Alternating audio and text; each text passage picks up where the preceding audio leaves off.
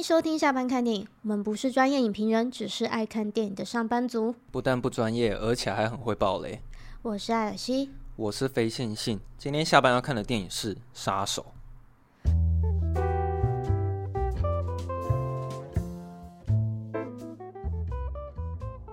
这个大卫芬奇最近出片的频率比较低一点哦。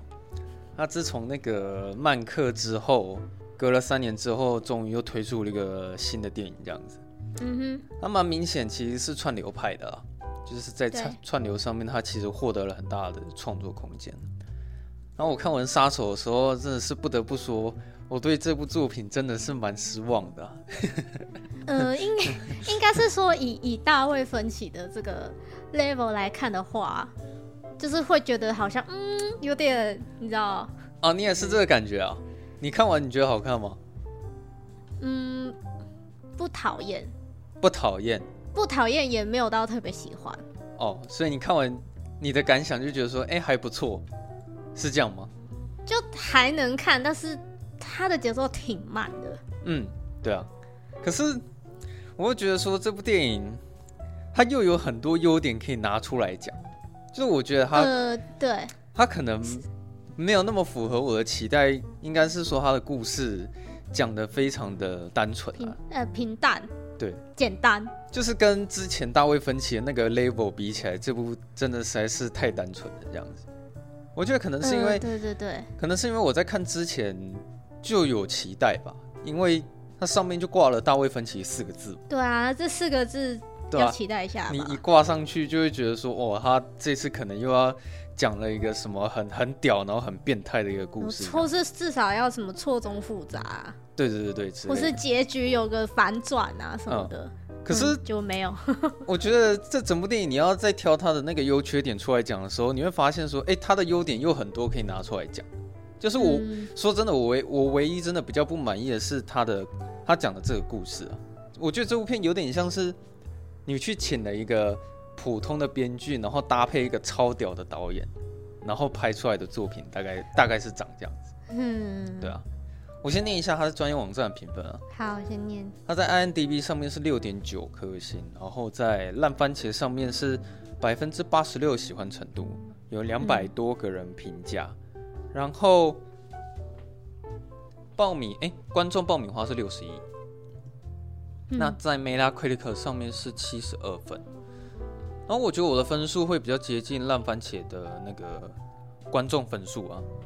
嗯嗯呃，因为我今天有在我们的 IG 就是问，呃，就是网友有没有人有看杀手，然后可以分享一些感想，所以我这边有有大概两三个感想可以跟大家分享。好，我们来念一下那个网友的评论。然后有一个是来自奥斯卡 Cinema，奥斯卡 Cinema 是不是？对对对。他说，即使电影剧情平庸，却还是相当吸引人。嗯，哦，这个讲的不错。嗯，对对对，你这讲。然后还有还有一个，这个算是我朋友，他是我的那个，呃，我剪头发都会去找他的那个发型设计师。嗯。他说，我只觉得计程车司机好可怜啊。哦。哎、欸，我那时候有这样想，我想说他为什么要把那个计程车司机。杀掉啊！没有，那个就是他身为杀手，他自己做事的原则。原则好啦，可以这样说啊。好，然后还有一个是比较长哦，这个是这个来自 B O 底线 O 底线这个网友，对，嗯、他说本来就是分歧的超级粉丝，所以抱着很高的期待回归犯罪，呃，回归犯罪片的分歧能再次如《火线追缉令》那等级。心中的神作，嗯，哦，但只能说有点小失望，嗯，整部片偏向平淡无聊，虽有极为精彩的室内打戏和我的爱团 The Smiths 充斥全片，嗯，但剧本还是偏向平淡，嗯，不是说难看无聊，只是因为正是大卫芬奇才失望，嗯，但还是很喜欢片中的摄影和黑色幽默，演技也没什么可挑剔的。主角大量独白，对我是稍微加分，算是有趣的。若火若火线追击力是五分满分，那杀手真的顶多四分。嗯，然后他有个括号是说零点五分给大岛一个尊重。哦，哎，我觉得他讲的很好，哎，哎，对啊，他写不是，而且而且他刚刚就是他比较晚，因为他很好笑，那个留言他就跟我说他他想要传传传讯息才没有字数限制，然后结果他都没有回复，那我刚刚就问他说，所以你要传讯息来吗？我在等你传讯息。哦，很可爱，所以这是热腾腾的，对，刚才传来的。哦，真的哦。对啊，对啊，对啊，你等下可以去看一下那个 IG 私讯。哦，他直接传到 IG 私讯。对对对对，我觉得他讲的蛮好的，因为我觉得我看完这部片的感想其实跟他是差不多。嗯，我觉得也差不多哎。那其实我想要讲一下，就是我是没有想到说他会用章节式的说法去去讲这个故事啊，但是其实你看完整部电影之后再想一下，好像也不是那么必要，一定一定得用章节。就是好像你把那个第几章抽掉，嗯、好像也没什么关系这样。但我觉得它比较是有点，就是每个章节的目的不一样。哦，对啊，像可能可能一每个章节都都有就是一个主要的目标让主角去完成。嗯嗯，像他第一章我没记错，应应该就是叫做目标吧。第一章的章，好像在巴黎吧。对，然后他前面第一章的节奏其实蛮慢的，但是我觉得我在看那一段的时候不会觉得无聊，我只是觉得。大卫芬奇他很成功的把身为一个杀手这份工作的一些辛苦的地方很完整的拍出来，杀手的日常这样。对，就是你身为观众，你也可以去跟着麦克法斯宾达一样去体验说，哦，其实杀手这个职业就是这么无聊，你必须要时时刻刻一直去盯着你的目标，然后你就为了要等那一刻出现，就是定在那边，然后从早上。等到晚上，然后你可能好几天，甚至好几个礼拜。然后你可能就偶尔出去买个东西吃，买个面包，然后一直观观察，就是你的目标是否出现在那里。就是，但是你知道，就是在那边看他这样子一直自言自语，就是觉会觉得说，哇，这个人真的是就搞哎、欸，哦、就是他怎么，怎么内心那么多话？因为他是小说改编啊，所以他那时候有嗯一直有内心话的时候，我只是觉得蛮像在看小说的。嗯，但是我觉得就是也很成功，就是有点带出这个角色的个性。哦，对啊，就是就是他，他感觉他做很多事情，他都要想很多。嗯，然后他每次可能还要杀人这些，他就是都会有一种就是那种跟自己内心喊话那种仪式感，就是什么时候说哦，我要什么遵从这是什么指令啊，然后我不能什么随机应变什么，然后我不能相信任何人什么之类的。对啊。然后他甚至他那时候要那个。就是他的目目标终于出现，然后还要开枪的时候，他甚至还要等他的脉搏，就是你知道、哦对啊、降到什么六十五以下，他才要开枪。我就说哇，啊、这个人真的是对，就是很酷很酷的一个这个杀手角色。哦、呃，我觉得他这个故事有趣的地方是在于说，这个角色他在执行工作的细节都非就都太夸张了。嗯，就是夸张到说他要一直去测量自己的脉搏，然后去决定说我现在按下这个扳机。是最稳，也是几率最高的。对，然后要听喜欢的音乐这样。对，然后呢，因为他前面第一场戏，我觉得观众不应该是用看剧情方的方式去欣赏它，应该是要去欣赏说，呃，守株待兔的感觉。因为其实我觉得大卫芬奇他有做到一个很困难的一个点，是说你该如何呈现杀手等待的枯燥乏味，但是。你那一段的剪接又不能让观众觉得很无聊，我觉得他其实是有成功做到这这件事情，就是嗯嗯哦，让我看到说哦好，他可能要一直等，然后从早到晚，然后我一直感觉到说他疯狂的在观察，应该就是这两个字啊，观察，一直观察，什么都观察，就路边走过的路人，然后呃戴着帽子的一个男生，然后穿裙子的女生，然后路过他的。可能面前什么的，就是你可以看得出来说，他一直在观察他身边的事情，这样子。嗯、对，那因为其实我自己在看他观察这些人事物的时候，身为观众，我自己也会投入在他那个节奏里面去跟着说，哦，好，我现在身为杀手，那我就是必须要付出这么大量的耐心，然后去观察这些，然后去等待这些东西，这样子。那、嗯、我跟你讲，当他开枪的时候，那一刻我我觉得这个故事超精彩的。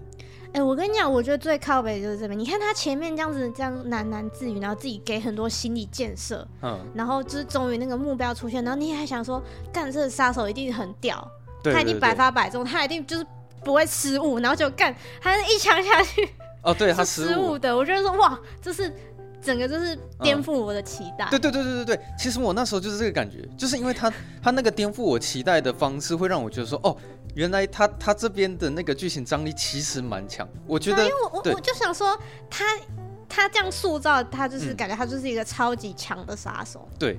然后就没想到他一出场就、嗯、就就失误了。嗯，我觉得这个是好看的，就是以这个点来说，呃、我觉得他拍的很精彩，因为他前面就是这么故意的要让你知道说这个杀手是多专业的一个杀手。哎，对对对，他是一个对，他是一个细节控，而且大卫芬奇他很故意的就是要让你认定说这个杀手他执行任务是不可能失败的。嗯、也就是说你在看那一段的时候。你身为观众，你在猜那个剧情，你不管怎么样，你一定会猜说，哦，他等一下一定会表演一次给我看，说这个杀手会如何成功完成任务。嗯、然后当他失手那个任务的时候，我当下就觉得说，哦，原来导演他是他是想要跟我讲这个故事啊，嗯，他是要讲一个杀手执行任务失败，然后之后的故事。对对对对，就其实其实他是要跟你讲说一个完完美主义者的杀手，但是他居然失败的这件事情。嗯然后，其实从那一刻起，我对这个这部电影的故事就很有很有期待哦。哎，那你有觉得为什么他会失败吗？我觉得这不是重点呢，因为其实、哦、因为呃，确实啊，这这个故事是在于说他失任务失败，其实他的故事才开始，嗯、才开始变有趣。对，反正就是重点就是说他他身为一个细节控，然后不可能失误的人，他终究那一次任务是出了问题嘛。然后听他的台词讲起来，好像是。之前每一次成呃任务是都是成功的，好像那一次算是他人生第一次失败了，对啊，你台词可以嗯可以这样感觉。然后那时候因为呃你看到他处理他那个后后续的方式，你也会觉得说这个人太夸张了。他接下来就开始一连串的逃亡啊，对，你看很多很多步骤哎，对他先他他不是先去骑机车吗？对啊，然后先骑机车他干嘛？先去。把把他的一些什么给西丢掉，他丢掉一大堆东西啊！哎，丢掉，而且他是分散丢，他不是一直丢在一个地方，嗯、他是分散丢在各个地方。对啊，对，然后还去去，然后前面他换洗一下，前面他在讲手机的时候，你会发现他一讲完就把手机哦，对对对对对，他那个手手机是抛弃式的，对啊，就对对，他手机抛弃式，然后再是他做的那些手法永远不可能留下指纹，去让警方拿到证据，所以他做的那些手续非常多。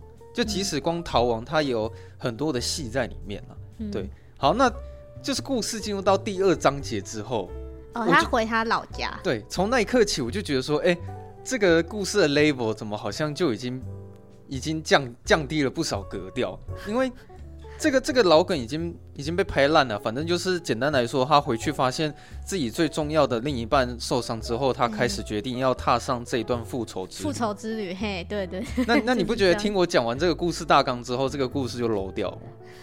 就就是就是，我从第二章节开始就觉得说，好像你是请大卫芬奇去拍一个很精致版本的捍卫任务的感觉。因为你，你捍卫任务，你是不是进入里会发现说，哦，你家的狗死掉了，然后你决定开始踏上你的复仇之路，然后接下来你会一个一个把那些人全部找出来，然后一个一个杀掉，对吧？那你会发现，《杀手》这部电影，他后来就是在跟你讲这个故事而已。他发现他另一半受伤了，他很生气，所以一个一个把那些目标找出来，然后一个一个杀掉。他其实整部电影就只在讲这个故事而已。但我觉得比较有比较有趣的。的地方是看他怎么去把那个人杀掉。对啊，但我觉得过过程啦，是我觉得是算有趣的。没有，如果你要论那个导演的什么场面调度啊，或者什么表现手法、杀小那那些都都是满分啦。就是我觉得都是大卫芬奇的水准。就其实像那个第三章，我不知道是不是第三章啊，反正有一场是麦克法斯宾达他去杀一个目标的时候，然后那个目标是一个一个恶霸。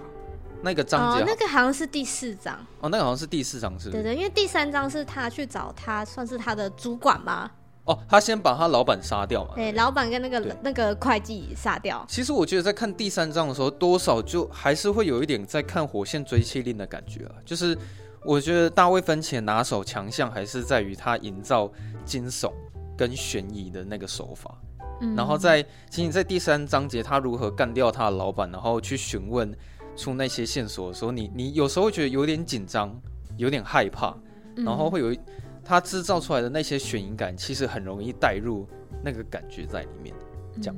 然后第四章就是他要去杀那个有一个恶霸在在某一个屋子里面嘛。然后我真的不得不称赞一下那个动作戏拍的真好，就是嗯，我一开始会有一个疑问是说，哎，如果是大卫芬奇拍动作片，那他会拍的好看吗？因为其实这算是我第一次看他去设计一个很完整的动作桥段出来。其实之前他作品也有，可是没有像这部杀手这么完整，然后一大段是在打打那个动作戏这样子。嗯，然后我在想说，哇，我在看那个动作戏的时候，我居然有有一点点害怕，就是、欸、我一度觉得他是不是 要被牵制住了？就是因为他们两个人打这样的方式很都很用力，然后嗯，我觉得可能是因为他他有一个镜头语言是他们挥拳的时候，好像摄影机会有微微的那个震动，就是会。哦其实摄影机会晃，然后，嗯，他那个晃动又会让我觉得说，哇，干那个挥一拳是多用力啊！就是 好像就是打到一下，整个画面就晃一下的那种感觉，你知道吗？然后因为其实那个他们两个人体型很大，所以他们在打架的时候，你会觉得很像是两个野兽在那边互相在互敲的那种感觉。所以那个我觉得他们那个打架的那个力道感，是我在看类似那种捍卫任务，其实看不太到。嗯，因为我之前有讲过捍卫任务有几个地方我不太喜欢的动作是套招，对，就是可能基努里维都还还没有出拳，然后对方他就先摆好动作，嗯，就是好像要先跟你套好招了这样。子，对，已经脸脸脸先过来说等一下让你打这样，对对对对对，就是稍呃捍卫任务不是每一场戏都这样，但有时候我会觉得他就是缺乏了这一点点的速度感跟一点点的力道，但是。我在看《杀手》这部电影的时候，大卫芬奇他加强了很大的那个力道在里面，这样子，我真的很怕说那个恶霸可能挥一拳，真的，如果他真的挥中了麦克法斯宾达，他可能就直接爆头了，你知道吗？而且他们都是往死里打，就是拿什么玻璃，然后砸对方脸啊，然后就是有什么就砸什么啊，就直接往头上砸。对对对，然后还敲坏了他们就是房屋内很多的那个就是建筑什么的。就是我其实，在看那场动作戏的时候，是觉得大卫芬奇拍的很精彩了。但就是主角毕竟还是主角，就是最后他还是就是获得了最后的胜利。但我觉得还还放火把人家家里车烧掉。我觉得那对我可以。感受到威胁感，是因为我觉得麦克法斯宾达有一点打不赢他。嗯，对对，我也是这样觉得。我就觉得说他一路好像占下风，因为其实对方很大只，就是论论对论外表来看，就是那个那个黑人就真的很巨。对啊，然后就觉得哇，麦克法斯宾达真的是会被打趴吧？对，就是他那时候要赢要赢那那场打斗，其实不太容易。对啊，嗯、但是最后最后他就拿自用枪爆头。嗯，可是我觉得他那个也是要顺便展示一下，说就是这个杀手他的动作是有多利落这件事情。嗯，就是基本上在那一场决斗中，他还是那个那个赢家。你看，可是他前面突然被从后面被抓住，我心里也想说，我、哦、干什么会被抓住？哦，哎、欸，是有点嗯，有点不专业哦。哦，可是我喜欢他被抓住的那个镜头语言。因为他那他不是常常会有心理 OS 吗，他会把他的原则重复念一遍。对对对对对，但是他强迫症。对，但但是他那一次在念自己 OS 念到一半的时候，突然被抓到了。嗯。然后他们两个人的那个打斗场面就正式开始，扭打在一起。对，然后最后他他就把把那个整个家里烧掉嘛。可是我有一个疑问是，他那个狗追出来的时候，他没有打算要把他狗杀掉，我有点不不太知道为什么，就是。他是想要，就是你是说他什么都杀，就是为什么不杀那只狗？因为那只狗，他那那时候对对他来说是有生命威胁的，就是他感觉出来，他就是想把麦克法斯宾达咬死了。哦，我知道你的意思是说，他为什么不在中途，就是那只狗在追他的时候，就直接用枪把他打死？对，我在怀疑说他是想要营造出说他家里是意外失火，而不是他杀这件事情。因为你有没有发现，他前面在杀人的时候？嗯他都会营造出说都不是他杀的人感觉，呃，他就是会给一个这样，就是把那个死亡营造出一个就是有一个原因呢，哎，对，会有一个原因这样，像那个有可能，嗯，他在杀一个秘书的时候，他我记得他是把他的头扭一下，然后他就从那个楼梯上摔下来这样，就是哦，哎，我觉得那段蛮有趣，就是那个因为那个秘书有那个呃求哀求他，就是说因为他要就是领保险。嗯，所以就是请到他的那个死因，就是不要太就是奇怪。哦哦，哦。他他他最后应该就是让他从那个楼梯上摔下来吧？哦，对啊，他是从他从楼梯上摔下来，就是对。然后那边是可以补充一下，我觉得那边做很夸张，是他就连伪造那个资源回收的那个职业跟身份都伪造超像的。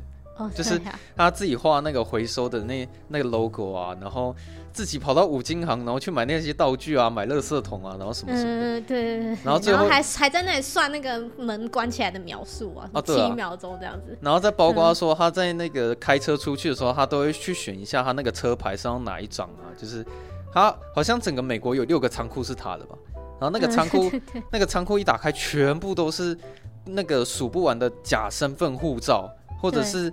那些武器，对，嗯、然后要不然就是车牌号码，就是就是很夸张啊这样子。嗯、然后他二八那张结束，我记得他下一张就是他目标是那个地毯的思云顿，对，他就是找地毯斯云顿。对，然后去找到他的时候，哎、欸，我我想讲一件事情，就是我有点不太喜欢这部电影，他那个台词上的设计是说，每次啊，麦克法斯宾德他只要拿枪举着对方。然后他每次都不讲话，然后对方就会滔滔不绝一直讲。你有发现这件事情吗？就是我觉得为什么每次我看就是男主角他好像都沉默寡言这样子，就是他不太有时候他在击杀那个目标的时候，其实不会讲什么话。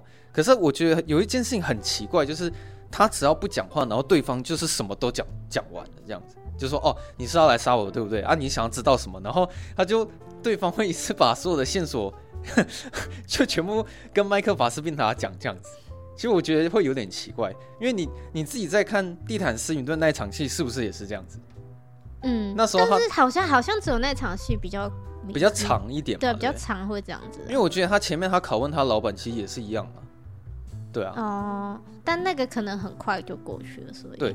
然后那个我想补充一件事情是，地毯斯云顿他那时候不是有讲一个笑话吗？我不知道你有没有专注在听呢？有啊有啊，就是猎人与灰熊。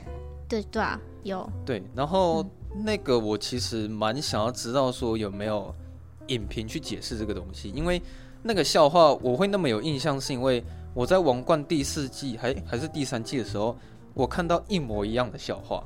哦，是啊。对，所以其实当地毯思云顿他在讲前面第一段的时候，我就知道他要讲什么，只是我是没想到说他很完整的全部讲完了。对，你之后再看《王冠》的时候，嗯、他们也会有一段是玛格丽特，然后他会把这这个笑话非常完整的讲出来，这样子。嗯、对，但是我自己在看《杀手》这部电影的时候，我现在有没有点没有办法解读说他那个时候在讲这个笑话的时候，他是在隐喻什么？是在讲说麦克法斯宾达总是屡试不爽吗？还是？还是想要讲什么？就是我还没解读出来这样。嗯，我比较感觉是说，就是他，就是到底想要得到什么真相吗？哦，这对啊，就是我我不太清楚了。嗯，可能比较倾向这个方面，就是他他到底他这一一路这样子，到底是在追寻什么？嗯，不过那个我觉得他那段比较有趣的是说，呃，麦克法斯宾达他自己做人的原则，居然真的就是救了他。因为他不是会常常默念一句台词说“不要相信任何一个人”，嗯，然后最、哦、对对对，最最后他要把他处决的时候，他也因为把持着这个原则，所以他活下来。因为我觉得蛮有趣，就是说那个地毯式云顿就是一副好像就是哦，就是。今天就是我最后一天了，对。然后我我注定会被麦克法斯宾达给就是杀死，对。然后还一直就是跟跟他说哦，所以你现在要下手杀我了吗？哦，这个地方我觉得不错，那你可以开枪什么之类的。哦，对，就是干他一直讲，你知道吗？对啊，啊，然后 最但是最后他用一个阴招，是他假装滑倒，嗯，然后他就问那个麦克法斯宾达说，哦，你不扶我一下吗？对啊。然后就在那个时候，那个他就开枪了嘛。对啊。然后后来后来那个镜头的带才发现哦，说哦，原来那个地毯思云顿就是手其实手上已经就是拿好一、嗯、一把小刀了这样子。对啊，但我自己在看的时候，我觉得这个就是导演他是想要跟你说，这个人他是一个成功的杀手，就是因为他、嗯、他的经验老道，那他的经验、嗯、对，就是来自这些原则。但是因为其实那一瞬间，就是当那个地毯思云顿跟他说你不服我嘛，然后他开枪的时候，就是我心里想法自己说说哇，他就是。真的那么冷血哟？嗯，但是下一幕看到他的武器，然后说、嗯、哦，就是反而这样是救了他，就是他的原则反而救了他。哦。但有一个地方我觉得比较冷血的不是那里，有一个地方我觉得他真的有点冷血，是他是要杀，好像是秘书吧，应该是秘书了。然后啊，对对对，是秘书没错。然后那时候还没有要杀死他，但是他心里会一直默念说不要有同情心，嗯，对，不要不要有同理心。嗯、然后他因为把持这个原则，所以最后。他还是把他利用完之后就把他杀死，这样子，嗯，对啊，就是他是有展现出说他真的是很冷血的那一面嘛，对，嗯、但我觉得这是他表现出他对于工作专业的一个态度，这样，嗯、对对，专业的杀手，对。然后我记得他最后一个目标那个章节应该就是叫做客户吧，然后我也觉得剧情最难看的也是那个章节，哎、欸，但是我有点不懂他到底是谁，哎，他就是。我的理解就是说，那个是他发出他这个客户就是发出目标给呃麦克法斯宾达的最最原始端的那一个客户啊。他第一个不是要去杀某一个目标哦，呃，要他杀人的那个人。对啊，就是那应该是那个客户啊。哦。可是我不知道我解读是不是跟你一样啊？他最后没有把客户杀掉，是因为他后来发现，其实这个客户跟害死他老婆的人一点关系都没有。可能但是，但是我我其实那个当下我没有理解，就是说他为什么不杀他，突然就不杀他？对我，我其实没有理理解的很清楚。因为这个我是去看其他影评讲，嗯，但是我也不知道这是不是正确啊。就是他一样也是那一套，他麦克法斯宾达什么都没讲，然后那个客户就一直讲一直讲。好，你要说什么我都跟你说，你想要什么？好，然后讲到最后我也忘了那个麦克法斯宾达说了什么，但总之。好像他没有把他杀死，是因为他听出来，发现说，呃，会害死他老婆的应该是他老板在搞鬼，可能跟这个客户一点关系都没有。对，那、就是、那这样那这样他为什么要杀前面的计程车司机？他他的确是蛮可怜的，没有，因为我觉得他会把他任何留下痕迹的东的任何人事物全部都毁掉。啊，那最后面那个没有留下痕迹吗？他只有威胁他说：“ 呃，如果你要我再来找你一次的话，我可以想出很多很多死法。”哦，他觉得还有留下一些威胁啦。对，然后告诉他：“你你给我小心一点，不要就是到处去讲这件事情。”对。然后，因为他其实这个章节结束之后，他还有一个最后一个章节。哦，对，那个我最后一个章节我连名字都记得，他好像叫做什么多米尼加共和国最终章。然后他是在讲说。呃，麦克法斯宾达跟他老婆从此过着幸福快乐的日子。然后我心里就想说，你他妈这边为什么要插一个最终章？对啊，为什么这是超短的？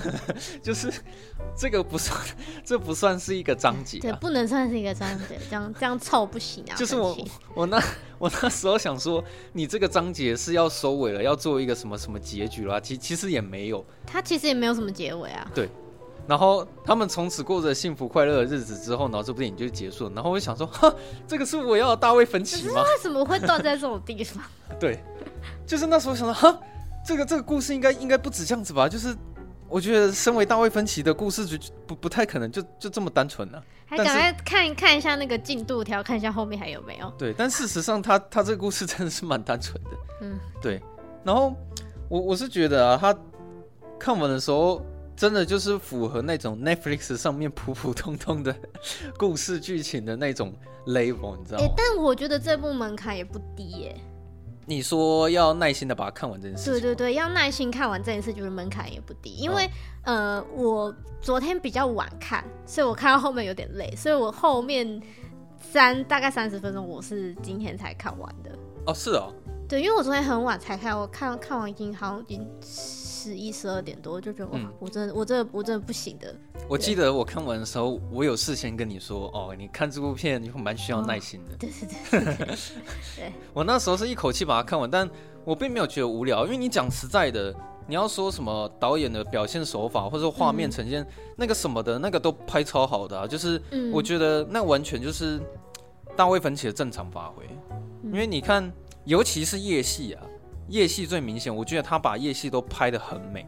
其实杀手的画面是很好看哦。对，我有我有注意到他的摄影。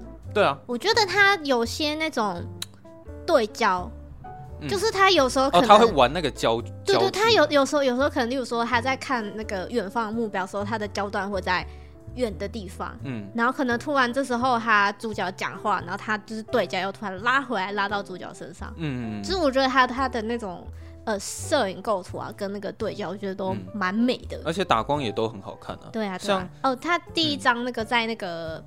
呃，废弃的房屋那个打光就很漂亮。嗯、对，嗯、而且我自己在看的时候，我会想说，哇，这个这个背景，这个灯光这么好看，这个大卫芬奇他一定是用了大量 CGI 合成在那个背景里面。哦，对，他是他是那个 CG 派的。对啊，就是我那时候也在想说，哇，这个画面。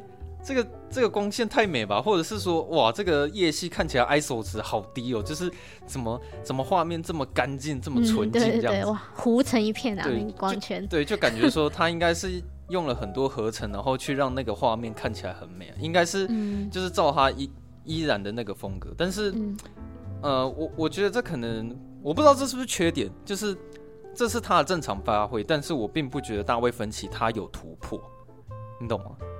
他，嗯、我觉得你要讲《杀手》这部电影的 level，其实我觉得跟社群网站差不多，就是当然社群网站的故事又更好了，对啊，嗯、但是我我是在论说导演功力这件事情，嗯、就是以导演功力这件事情来说，我觉得他就是正常发挥，并没有太多突破，嗯，这样子，对啊，所以我觉得整部看完就会觉得说，呃，很普通的。